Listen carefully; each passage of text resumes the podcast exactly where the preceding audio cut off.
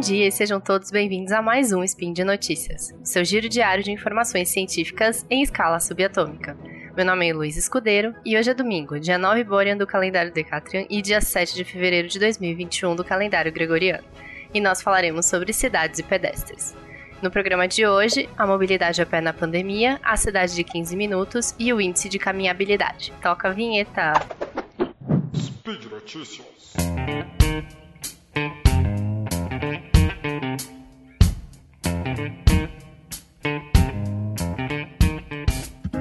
Desde o ano passado, especialmente em decorrência da pandemia de Covid-19, muitas notícias sobre mobilidade foram veiculadas. Desde a preocupação com a lotação dos transportes públicos até qual seria a melhor maneira de nos deslocarmos pelas cidades.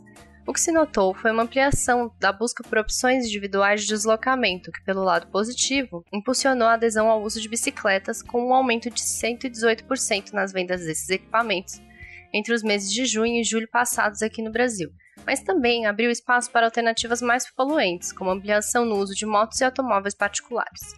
Nesse contexto, o incentivo à mobilidade a pé poderia entrar nesse processo. Além de acessível a grande parte da população e ser uma maneira de combater o sedentarismo, deslocamentos de até 3 km poderiam acontecer em um intervalo consideravelmente curto de até 40 minutos, a depender das condições físicas de cada um e do trajeto, em que muitas vezes é menos do que o tempo disponibilizado em um transporte público.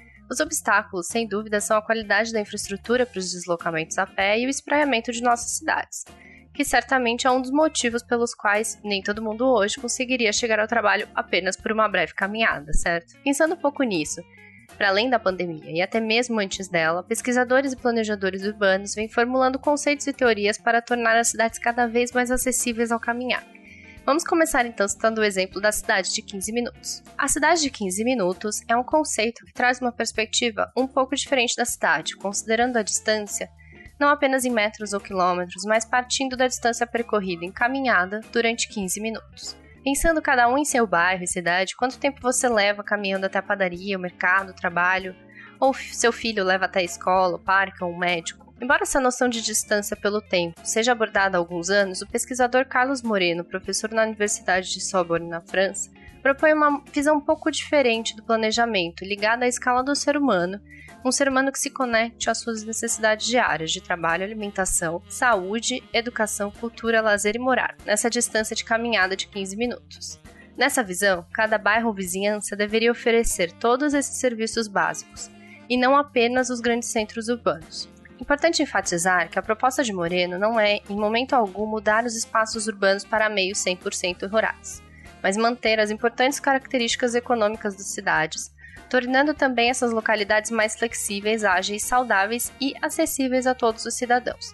Suas propostas partem de novos modelos econômicos e propostas urbanísticas que incentivem uma realocação desses serviços, enfatizando que o uso de cada metro quadrado da cidade importa Embora soe como uma utopia, algumas cidades já iniciaram ações nesse sentido. Paris lançou recentemente seu projeto Ville de Quatre, uma cidade de quarto de hora, em 2020. Além de trabalhar com a ideia de tornar cada bairro da cidade mais diverso e ativo economicamente, com lojas, cafés, centros médicos, escolas e locais de trabalho, o projeto também considera a participação de agentes policiais desarmados, que vão atuar desde o plantio de árvores até a aplicação de multas por comportamentos indevidos, como jogar lixo em vias públicas. Outra importante proposta do plano é retirar cerca de 60 mil vagas de estacionamento para veículos dentro da cidade, promovendo a circulação não apenas de pedestres, mas também ampliando a rede cicloviária. Mas considerando que a cidade de 15 minutos ainda não é uma realidade na grande maioria dos lugares, como podemos compreender melhor as circunstâncias nas quais os pedestres caminham? Foi pensando nisso que pesquisadores e planejadores urbanos estabeleceram o conceito de caminhabilidade a partir do termo walkability do inglês. A caminhabilidade pode então ser definida a partir das condições e características do ambiente urbano que favorecem a sua utilização para deslocamentos a pé. Para quantificar e qualificar a caminhabilidade, foram estabelecidas diversas metodologias para índices de caminhabilidade. Como um exemplo, o Instituto de Políticas de Transporte e Desenvolvimento, ITDP, desenvolveu um índice próprio de caminhabilidade com foco na escala do bairro, que permite, além de avaliar o estado atual da vizinhança, auxiliar no monitoramento do impacto de projetos para a qualificação dessa localidade. Composto por 21 indicadores, o índice de caminhabilidade foi organizado em seis categorias.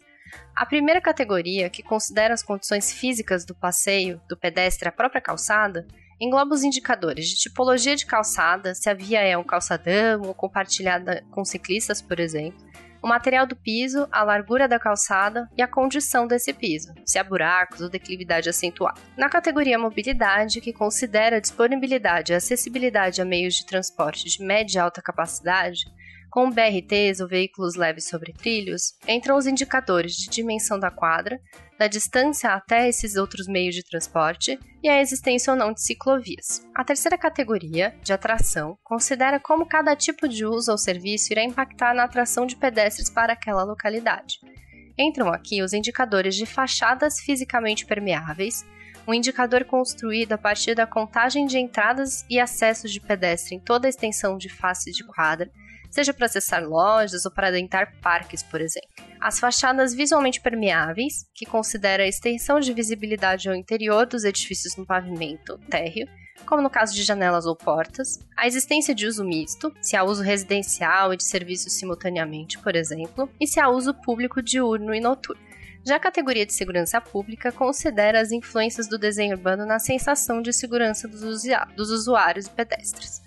Entram aqui os indicadores de iluminação, fluxo de pedestres e incidência de crimes. A quinta categoria, de segurança viária, avalia a segurança dos pedestres em relação a outros modais de transporte.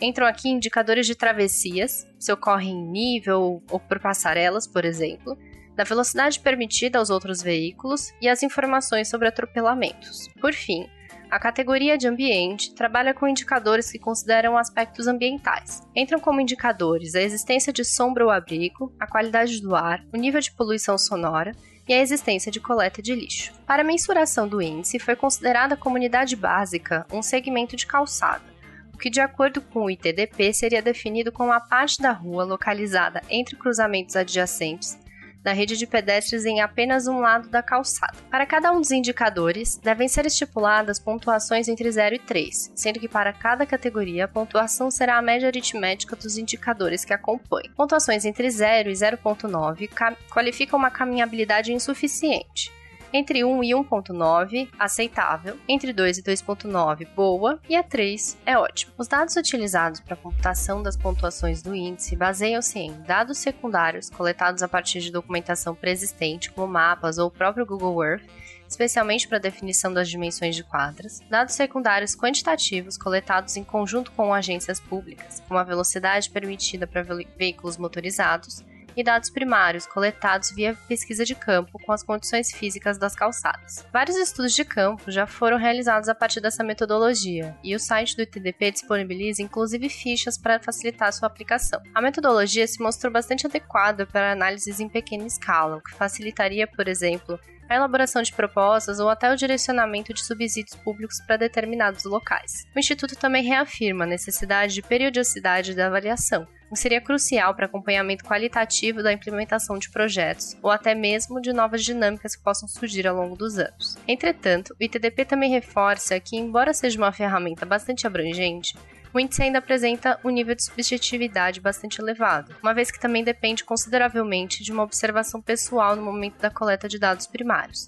Outro ponto é que as categorias não passam ainda por uma distinção de pesos, o que possivelmente poderá ocorrer nas próximas revisões metodológicas. Ao final de 2020, em complemento à metodologia para o índice de caminhabilidade, o ITDP também lançou uma plataforma chamada Pedestrians First, em português Pedestres Primeiro, na qual disponibiliza outras ferramentas, mapeamentos e índices para uma cidade, cidade caminhada. Para citar um exemplo, através da plataforma é possível navegar por mapas que indicam a proporção de população que vive próxima a equipamentos de saúde e escolas, considerando uma distância de até um quilômetro. Nessa categoria, as melhores cidades colocadas foram Paris, na França, Lima, no Peru, Londres, no Reino Unido, Santiago, no Chile e Bogotá, na Colômbia. E por hoje é só. Lembrando que todos os tópicos aqui comentados estão no post. Também deixe lá seu comentário, elogio ou crítica. Lembro ainda que este podcast só é possível acontecer por conta de seu apoio no patronato do SciCast, no Patreon, Padrim e PicPay. Um grande abraço e lembrem-se, mesmo se for a pé, vá de máscara. Até amanhã!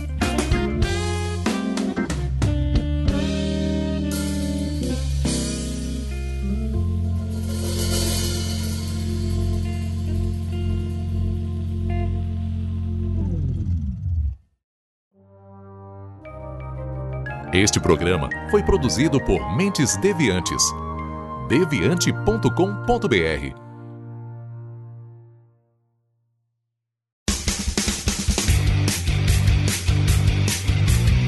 Cortes, edição de podcast.